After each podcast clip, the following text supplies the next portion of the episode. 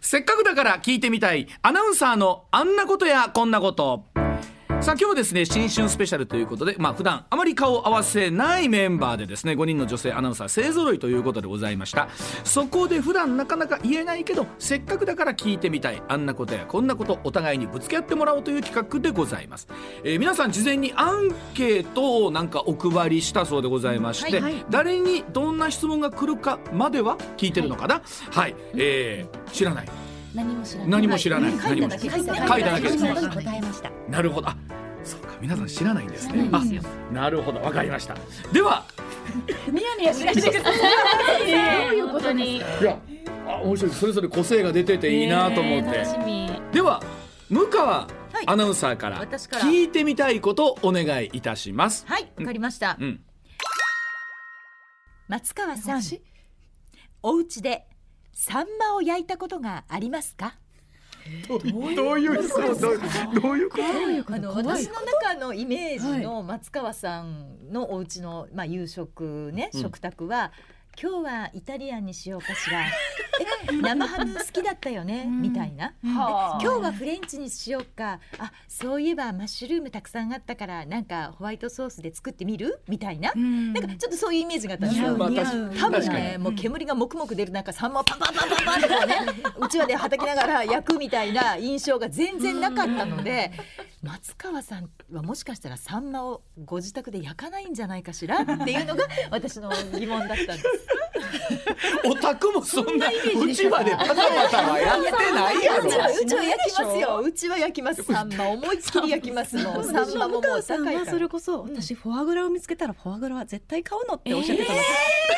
で、はい、忘れられないです。グラを家で。どどこに売ってるかが分かんない、食べるんですか？好きなものはあの私我慢しないタイプなんで欲しいものは買うんですけども。食べたいものは食べるんですけどでもそれ以上に私はたまのフォアグラですよ、たまにも買ったことないですから家でどうやって扱うかわかんないですもん松川さんは多分一生これまでにサンマ、まあ、サンマに限らず焼き魚というものを焼いたことが家でないんじゃないかと思ってたイメージね。鋭いですね。あそうでしょ？私そもそも魚が苦手なんですよ。でさばきもしたこともありますし、うん。焼いたこともあります、うん。だからサンマも焼いたことはあります、うん。ただあの焼いた匂いも嫌ですし、食べるの好きですよ、でも家ではあまりしないですね確かに、ね。やりますいただくんだやりますけど。いただくんだったら日本料理屋さんにちゃんと行って和食でいただく。そういうわけではないんです。そういうイメージがイメージがイメージがあったんで。大家では勝手ななんかイメージ植え付けようとしてます。炭火でパンパンパンパンって。いうねなんかそういうのはないんいやでも確かに焼いたことはありますけど、うん。基本フライパンでクッキングシートを敷いてとー。かなんか匂いがつかないようにとかしかしないですね、うん。あと煮付けにしちゃいます。焼くというより。あ焼き魚美味しいよ。美味しいのはわかるんですけど、うん。あの私上手に食べられないのもあるので、こう焼き魚をきれいに食べる人尊敬するんですよね。うん。あれがぐしぐしゃぐしゃぐしゃぐしゃしていくのを自分でもね汚いなと思うんですけど子供に教育としてこれは食べさせなきゃいけないっていう、あのなんだ義務でやってる感じ。うん。で。本当なんかでもじゃあぴったりだったな。当た りですね今日はイタリアンとかホワイトクリームとかはあんまりないですね。いやあるでしょ。ない大です体あるでしょ。でも家でやっぱり匂いつきたくないっていうのは皆さんもでもあるんじゃないですか、まあ、今匂い出ないとかあるでしょ？この間、うん。うちの父が家の中で炭で焼き出した。なんで外でしないの？で、うん。でも次の日もすっごい虫が一億ですそれすごいと思この間家の外で、ううんそれは外ですよやっぱり。ね美味しいでしょうけど。美味しかったです。でもね炭火では本当美味しいんだよね。違うんですよね味が変わるの。同じチキンでもうん。フライパンで焼くのと炭火で焼くの全全然然違う。家の中は絶対やめた方がいい。ちろんです。当然です だから焼肉やる時にもうちはだから家中の窓を全部寒くても。全部開けてやる。もう今の季節はできないねじゃあね。それでもやるけどね。焼肉もやらないんですよ。わかる。食べに行くでしょ。とにかくやらないんです。絶対食べに行くタイプだな 当たってるもうもう臭くなるぐらいならお店に行きましょう。やらないですね。わかる。松川さん私のイメージ通りだわ。ちゃんとこはカレーをしどうなのた時も嫌だなと思いました。あわかるわかるカレーがカレー臭くなっちゃった。うちのキッチン常に何かの匂いがしますそれが生活ですもんね。うん、出汁とかの匂いがうんすると思う多分。そうだと思う。えっちゃん今ので好感度また上がったかいや ら。それだからえっちゃんねちゃんと放送ってことが分かってるから。イメージ通りってすごいね、イメージ通りだったっていうことでね今ちょっとその食べに行くとかはないですよ。うん作ってはいますよちゃんと。はいいいですねじゃあ続いて、えー、上田悦子アナウンサーからお願いしますはいはい、私はこんな機会でもないと言えないので、うん向川さん私？はい。私たち後輩4人を一人ずうつん褒めてください。これはすごいねなかなかないでしょ。これから受けるの大変じゃないですか。そんなことないよ。褒めてますよ。私の飴はねちっちゃいから気がつかない。だからありがとうとかお疲れ様とかすごい言ってくださるんだけでも、ここがいいよとか、うん。あんまり具体的には言ってもらったことがないなと思って。そんなことないと思うけどな。えじゃあ誰からうん、あ誰からすのなしな。刺すのなしね。あ。れですよあのちょっと褒めてバッそうそう。切るのなしですよ。そうそうそうそう。いやそれはあのオンエアの後でやる。いやでも褒めてほしい。これはじゃあどうしよう。まあ若手からいきましょうか。まあまあ前田からいきましょうか。はい。前田さんはあのさっきも出たけれども、どこででも生きていける強さと、うん。えーメンタルも強さがあるので、うん。なのでこれから MBS を本当に背負っていくアナウンサーになれると思います。ありがとうございます。いい機会を。泣きそうになっていい機会をありがとうございます。そんなこと言われますよ。今のも模範解答です。はいこういうことを言えばいいんでしょ？っていう。はいありがとうございます。一言付け加えるんだごめんなさいごめんなさい。付け加えるのもやめます。やめますか？本当にそう思います。はうんうん。ありがとうございます。私はあのもう前田さんが好きで好きなので。変な言い方だけど。ありがとうございます。ごめんね、そう言うと他の三人が嫌いになる。そうどうしよう全然そうではなくて、本当にあのこのまますくすく伸びていってほしいな。はい、頑張ります。はいじゃあ西村さんは？前田さんの目にこう涙がちょっと。難しいなそんなに喜んでもらえると、私そんな褒めてないかなって 私が落ち込むんだけど。叫び声出ましたよ今ね。褒めてたよね、研修の時にもね。うん。俺が知ってる。あんま覚えてないですね。褒めてなかった？覚えてないです。この間も辻さんに言われたんですけど辻さんね、はい。今あの産休育休で休んでるんですが研修の時にねいつもお腹が痛くなるんですよ。でトイレいいですか？って言うから、先に言っときなさいよってずっと思ってたのね、で 研修の前に言っといてねって軽く言ってたんだけど、実は向川さんの時だけだったんですよ。お腹が痛くなるえええと思ってそんなに私プレッシャーかけて体が反応するぐらい。講師が誰が来るかわからなかった私もお腹痛くて、でも言うのが怖くて言えずに最後まで我慢してたんです。私だけ？私の時だけ？そうですそうです。向。川さんの時だけお腹が痛くなるわけ。いや実はうわちゃんだったりもするでしょ？いや俺は結構優しかったもんな。優しかったですよ、小泉さん。そうやなよかったほら。それ浮ついたことない 心の底からちゃんと言ってよ。ね。ははい。いじゃあ西村さん褒めましょえっとああさちゃんはですね何事にも真面目ですすごく一生懸命やる人です。手を抜かないところが私はいいと思います。もうちょっと手抜いたら楽になるのにって私が手抜けないので手抜いてないのがすごくよくわかるんですよね。で特に仕事に関してはすごく真摯に取り組む姿がいつも偉いなって思ってます。あらなんかえびっくりした。次次なんかこのなんかこう切られる言葉が来るって今覚悟して待ってたから、まあ、だから努力と結果は別だけどね。そうですよね。そうですよね。なんかそうなんですよつけるっていうかごめんなさいねあつけなくてもいいか。うでもここで見てると二人とも本気で喜んでるのがわかるよね。そんな褒めいや私が落ち込むって本当に。いやそう本当ー私本当思ってる本当に思ってることを今言ってるからね。じゃあ。褒めてると思うんだけどな。松川さんも松川さん。します。松川さんの一番いいところは何考えてるかわかんないところ。全然褒められてる気いやいやそれがすごいいいことなのよ。うんあのわかりやすい人ってがほとんどなのねやっぱりアナウンサーって。でもそんな中で松川さんってえどんな人？っていうところがすごい一番の魅力だと思う。でそれに騙される人もいればあ思ってた通りだなっていう人もいる。二通りがあるんだけれどもそれによってこう番組での使い勝手が変わってくるところが面白いと思う。ですごい一つの魅力として何考えてるか分かんない松川博子っていうのがやってみたらいいんじゃないかなって私は思いました。す。それは面白いかも。名プロデューサーやな。本プロデューサーなのかな。あいやでもそれは面白いちょっと待って元気で喋らせてよ。ちょっとそこは。ーね。じゃあお待たせしました。上田悦子アナウンサーをぜひ。上田上田。いやいやいや上田。はい。お願いします。えっちゃんは、あのいいところしかないっていう風に見せるのが上手なところがいいところです。一周回ってどうなってるのかわからない。ちょっと待って。悪いところがいっぱいあるっていうことじゃないですか？まあ人間ねやっぱりいいばっかりじゃないじゃないですか。そりゃね悪いところもあれば、まあ、欠点もあれば、ん。弱いところもある、はい。それもひっくるめて、はい。上田悦子をすごく頑張ってるなって思うの。ね。でうん。私はもっと弱いところとか、あのずるいところとか、はい。汚いところをはい。見せてもいいと思う、人間らしくなると思うんだけど、はい。それを見せないで上田悦子をちゃんとやってるところが偉いなって思う。うん。私だったらお好み焼き食べられるかって絶対言うし ね。そんなもう月曜日から私もう日曜日の夕方から思ってんねん朝早いってって言うしっていうところ 言わなくて平気ですって言ってるえっちゃんは偉いし素敵だなと思います。ありがとうございあのます。もしほんま嫌やったら言うてな もうこうなったらもうだんだん一人減り二人減りみたいになってもう近所のもう若手の超若手のアナウンサーとしかやらなくなるかも楽しくしかない。こんなとこですか？こういうとこで こういうとこなんですねそういうところがねもう頑張ってやってるな感じね。やっぱり見られてますね。見てるね見てるな見てもらってますね。合ってるかどうかわかんないけど。でもえっちゃんはそうだと思う。でもすごく頼りがいがあるので、うん。あのえっちゃんに相談しとけば大丈夫みたいなね、ところがね。を見せるのが上手。やっぱり最後のちょっとずつ入れないとね 本人もちょっと納得しないところがあるんです。すいません本当に。僕はあのもうちょっともうやめてください。もうちょっともうお腹いっぱいなんで。えうわちゃん褒める？はいもう褒めないでください。もうあとあとが怖いんで。あとが怖いんでやめといてください周りが聞きたい。うわちゃんはね、とにかく声が通る。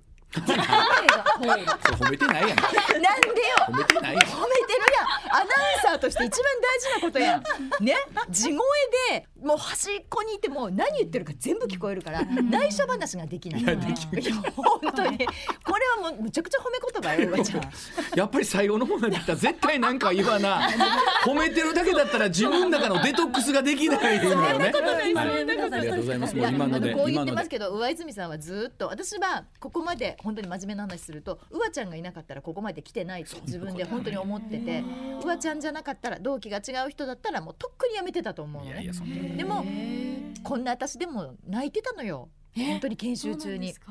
でそれをうわちゃんがずっと慰めてくれて「大丈夫やで大丈夫やで」って言って「できてるで」ってものすごいできてるんだようわちゃんは自分は。で私はできない中でそれを慰めて「頑張れ頑張れやっとこう頑張ろう二人で頑張ろう」っつってやってくれたから今の私があるんだよっていうのはうわちゃんに本当にあの伝えたいです。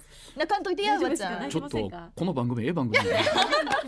わかりやすく照れちょっとみんなの気持ちが俺ちょっと今分かったような気がするわ。いやうん本当に本当にそうです。ちょっと。このコーナーもうちょっと伸ばしてもよかったな。ありがとうございます。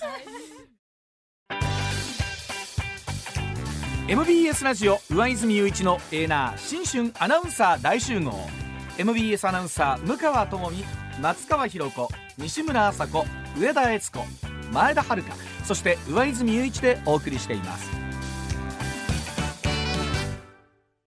では続いては前田アナウンサーのせっかくだから聞いてみたいことをお願いいたします。はい。皆さんになんですが、うん。まあ、上泉さん以外うん。社内結婚ですよね。うん。全員そうだ。そうだ。社内結婚っていいものですか？っていうことをお聞きしたいんですよ。社内結婚。私唯一未婚なのであまあ、結婚したい願望はあるんですけれどもでも出会いがやっぱりない、うん。まあ社内。でも私実は社内嫌なんですよ。わかる。んわかります、いやでも私と西村アナウンサーも入ってきた時には絶対社内やめとこうねって。言って、お互い社内付き合いだしたら絶対それ止めようねって言い合ってたんです、言い合ってたのにお互い最後は言わないで。お互い最後結婚のタイミング結婚を決めたタイミングで言わなかったんですよね。うん。で今になって言えばよかったって ちゃんと止めといてもらえばよかった。止めてもらいたかった。そう決しておすすめはしない。うん。いやまあ、おすすめおすすめをしないポイントはどういうとこなの？例えばえっ、とまあ一番いいところは、まあそうそうそう。不規則な時間の仕事を理解してくれるっていうのがすごくいいところ、うんうんうん。でも嫌なところはうん。やっぱり嫌な話もいっぱい聞いて、まあ、仕事で失敗したらしいよとかいう話も相手に伝わってしまうし、おお互いが嫌な思いをしたりするんですよね。おそういうところが聞かなくていいことまでまあ入ってく入るってくる。分かってくれる分聞かなくていいことも聞いてしまう。はあ。あ。のエレベーターとかで会った時に気まずくないの、うんうん。いつも思うのよこう家でいつもいてる人とエレベーターと2人とかになった時とかどんな感じになるのかなと思って。えイチャイチャします？あしない？新婚当時のかわいいかわいいね。してたね。ですか。ありましたなんかでも亀井さんなんてさ夫婦で社社員食堂でずっとご飯食べてたからそうそうそう結婚当初ずっと二人でご飯食べてたからうわしい一日いてお昼ご飯も一緒に食べるのかって私思ってたもん。そうやっぱりいたらそこの席では食べないでおこうとやっぱ思うかな、私エレベーターも一本乗り遅れます。あの夫が乗ってきて乗り過ごす。ああ一緒の箱には乗らない一緒ようににはいお先どうぞって。はい、私も目は合わせないです。ああそなんで？私普通に乗って後ろにいますよって言われてあほんまやって。ついてな い大きいですよ旦那様。私は意外と社員あの何社内結婚はそんなに嫌じゃないですね、う。ん楽だから。まあわかある朝ちゃんはそのいろんな情報が入ってくるのがまあ嫌だって言ったけど、うんうん私はそれが入ってくるのが楽だから、うん。で私の嫌なところも、うん。ダメだったところも、うん。まあ、分かってくれての会話だし、うん。相手のあかんかったことも話に聞くけれども、うん。それも理解しての夫婦の会話になるから、ん。割と思いやりのある会話になる。あかなとは思ー。うこれは触れんといてあげようみたいなところもあるしでそうね。あのやっぱりこう一から説明しなくて済むでしょ。まあまあそりゃそうやわな。ねう、ん。アナウンサー室にね前田遥っていうね新人が入ってきたんだけどねってはいいう別の会社だったらそこから喋んなきゃいけなくなるけど前春がさって言ったらもう誰のことか分かるっていうのでうん。話が楽スムーズに進むっていうので。僕ら例えば会社でなんか嫌なこととかあっても、はい。全然他人だから愚痴としてほら、うん。嫁さんとかに言えたりするとかってあるじゃない、うん。知ってるから言いにくいとかっていうのもあるんじゃないの、言わないですね。向こう知ってるか。も会社の話、仕事の話はしないです。それもルールとして決める感じなの？うん、言わないですね。それともあの勝手に言わないようにする感じなの？すごく計算して喋りますだからあのだただただ聞いてもらいたい時ってあるじゃないですか。そういう相手としてやっぱり夫は成り立たない。あそうやな。一応これは言ですよね。これは言っていいこと悪いこと、これは言わない方がいいことそうそうそう。触れない方がいいこといっぱいあるからうん。でも最終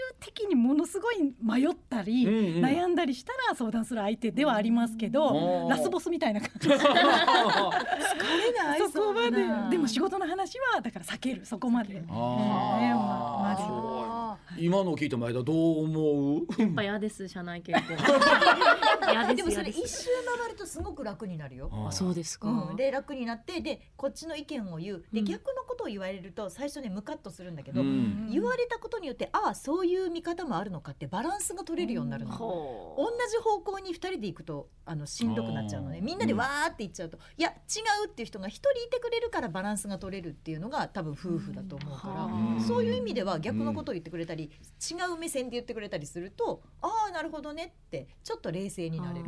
一長一短ありますね。うんうんうん。あの嫌だ嫌だと思ってたら結局前田がそのまま社員結婚するとかっていう結婚っていやありますよねあるかもしれない。出会ってるかもしれない。うん。でも私は夫が結構制作者側の立場にいて、うん。たまに本当にこの会社人生で2回ほどですけど、夫の作ったものにナレーションを入れるってことがあって、へー。そうすると義母は喜んでたよ。共同制作ですもんね。番組一緒にやってたからね。あそうやな。でもオンエア出てる時に D もうディレクターであのまずフロアにいてその旦那さんが出してる あのカンペ見ながらやるみたいな。そんなのもあったから。照れませんか？でそう照れへん。そうど全然照れない。え、それで時々なんかともみ好きだよみたいなの。いやんっていうやんそれ。はコマーシャルの間にやってって言う。もう周りも止めろよじゃないからそうなったら。そうそうそうでも全然関係ないところの方がうん。面白いかもしれないね。世界も広がるしね。うん。ねかもしれない。まあでも気になるっちゃ気になるわね。これだけね皆さん社内結婚だとなるとな。なるほど。みんな楽しちゃったのよ。本当にね、そう。そうそう、近場でね。ねめちゃくちゃね止めてって言ったのにね。ごめんなさい。はい。さあそれではあー行きましょう。続きましては松川アナウンサーのせっかくだから聞いてみたいことお願いします。はい。私の質問したいのは上田悦子さん、うん。はい。えっちゃんは私たちとたまに飲みに行くこともあるんですが、うん。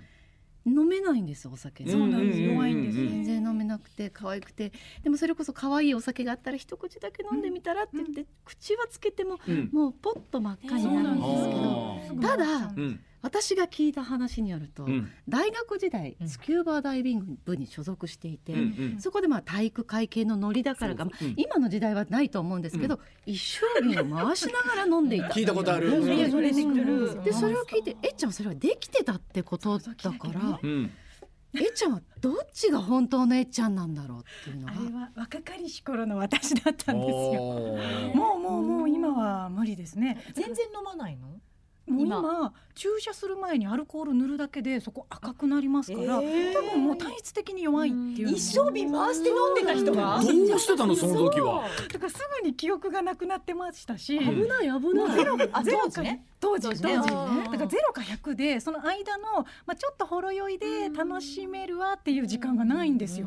ちょっと飲んだらカーって寝てしまうっていうタイプなんで、うん。だから羨ましいです。あの楽しく飲める人が。う。ん。なんかこう一日の切り替えになるでしょ、うん。こう家帰ってプシュって開ける瞬間、家帰らない方がいいけどね。外でプシュですか？そうそうそうそう。外のプッシュは最高よね。いやーそうですね。それこそ西村さん。はすごく飲むので、もうん。う全然酔っ払わないんですよ。でも変わらないよね。強いよね。私あの酔っ払うんですけどその後の気分悪くなる酵素が出ないんですよ体内から。へえじゃないですかずっと機嫌がいいままなんです。うん気分がいいままなんです。羨ましいないいやんいいやん二日酔いとかがないです。まやちゃんは強いの？お酒。私西村アナウンサーと一緒です。あじゃあ結構飲んで。変わらないんですよ。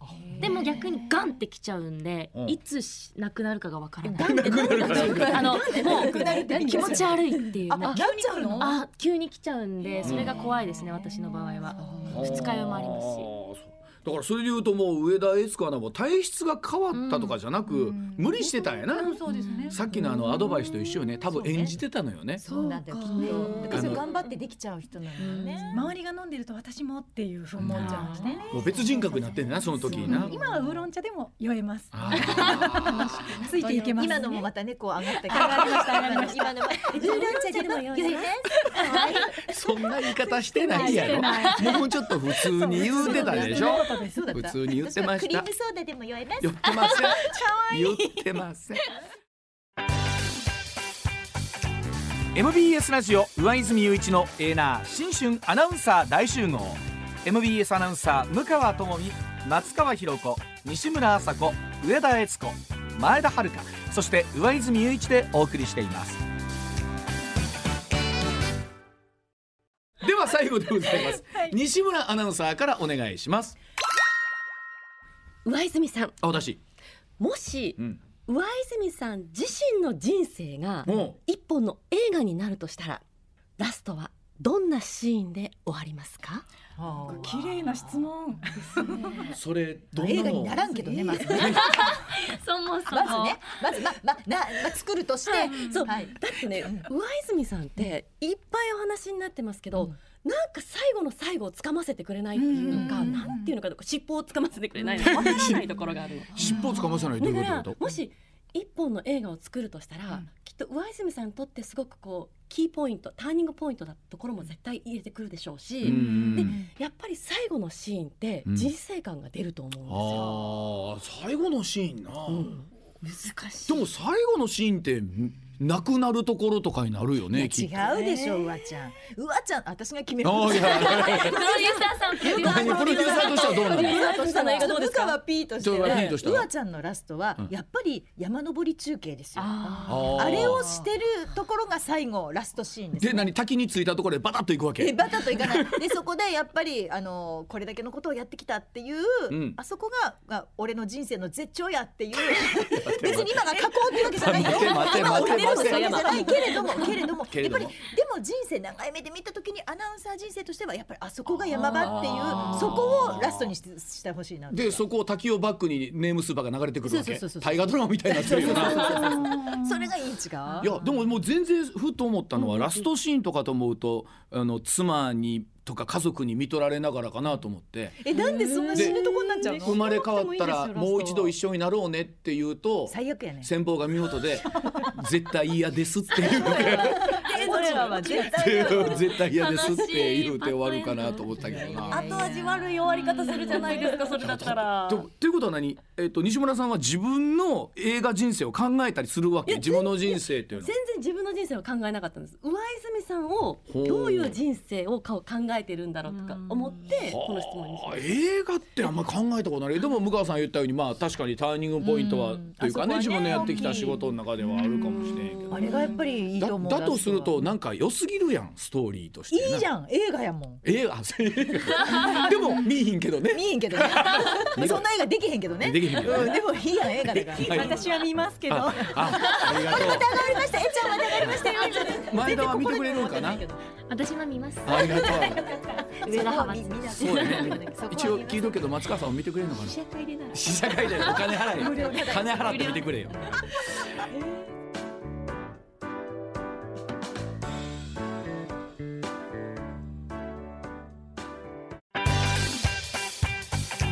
MBS ラジオ上泉雄一のエーナー新春アナウンサー大集合。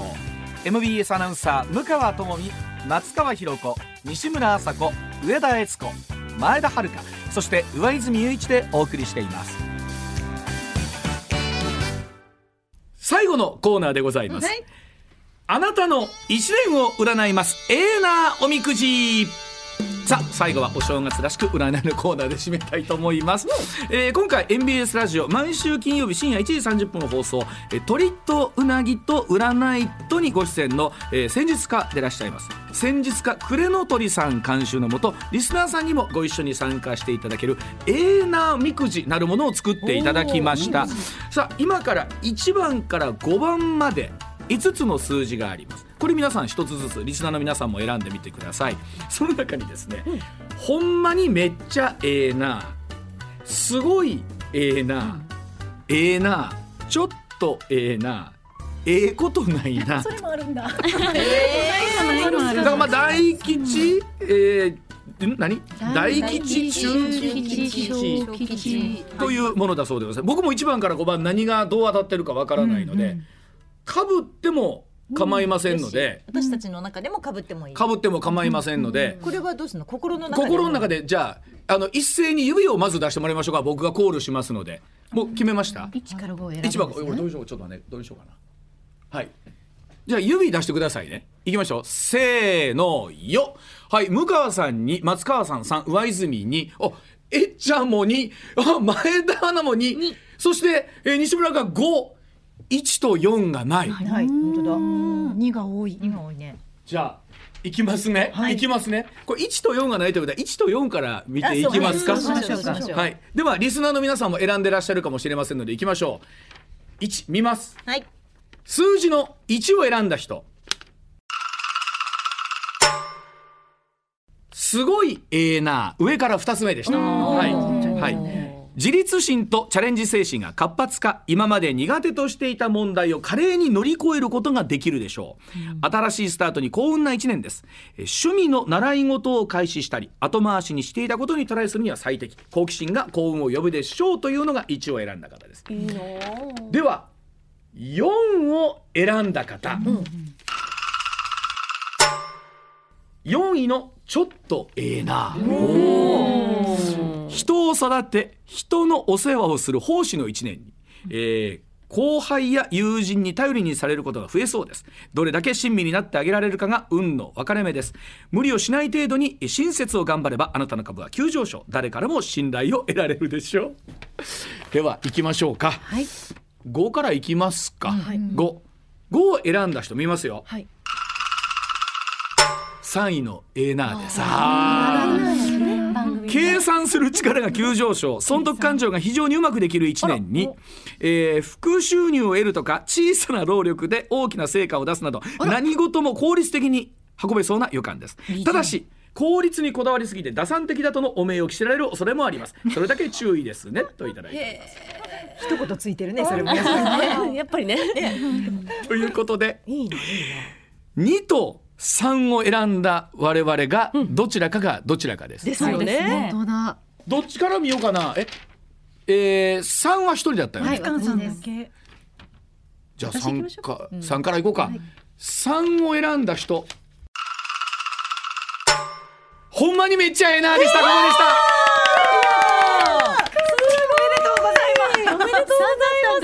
人気運が抜群に上昇。多くの人の愛を得られる1年に。甘え上手になって周囲の援助をたくさん受けられるでしょう、また直感力も冴えに冴えます。人の思いつかないような何かをひらめいて一目置かれることにおしゃれのセンスがいきなり光ることもありそうです。おめでとうございます。とても楽しみになってきました。ということは向川プロデューサーがさっきお話ありましたけれども、両面持っているという強さを生かすのはですよね。このタイミングということですね。おすすめのキャラは何を考えてるかわからないキャラですよね。ね。ほわっとしてるところ。ほわっとしてるんですね。そうやね。そこそこ。はい。なんかいろんな松川を出していきたいなとそうやね。思っております。もしかしたら向川さんとえっちゃんが辞めたいって言ってるんで、ええな三曜日になるかもしれません。いいですよ いいですよ私全然。はい朝早いの全然構わないです。早出勤務が好き わしの代わりにご曜日やっていう話になるかもしれない。では2を選んだ向川さん、上田悦子さん、私上泉。はい。前前田田さんも。さんもです。ええことないな。ないの？こんなんでいいのか。まあいいや。周囲に出し抜かれる？自分よりも周りの人を立ててあげる一年に。ああなるほど。例えば富士山が美しく見えるのは、周囲の山が低いからだと思いませんか、えー今年は他の誰かの勇姿を引き立てるため自分は少し低い姿勢で、えー過ごすことにしましょう、そんな謙虚な姿勢を貫けば最終的に笑うのはあなたです。ということです。今日いいアナウンサーの仕事のそいい感じよね。その通り輝かせるすごい。私が一番目指してるとこですね そうでした。そうでした本当ですって。なんで一斉に言われちゃった。本当真面目な話真面目な話。本当にそこ一番目指してますもんでも、まあ、我々の仕事ってそうだもんね、そうそうそうそうそうそう。ですよね。そうですよ。今ラジオを聞の皆さんがスイッチ切ろうかなと思ってませんでした今グッと。ほんまかという。ね、えー、ということで、えー、楽しえー、ねこれどれぐらい放送されてますかね？1時間10あま切られちゃうのかしら。そうですね。6時から8時までお送りしてまいりました、あー上泉雄一のええな新春スペシャルということで、えーえー明日1月4日火曜日は生放送ということでお送りいたしまして、えー向川智也アナウンサー。明日です。はい、えーあの本当えーいつ来ないのかなと思って。大丈夫です。大丈夫ですかね、もしかしたらねマチュピチュに雪が降ってるかもしれませんので、早起きは得意なんです。はい、でも来るかどうかはわからない。あの住んでる地形がね地形的な問題があるので。はい、ということで、えー明日からの通常放送また出演者そしてスタッフ一同いい番組をお送りしていきたいと思いますので本年もどうぞよろしくお願いいたします。お願いいたします。それでは皆さんさようなら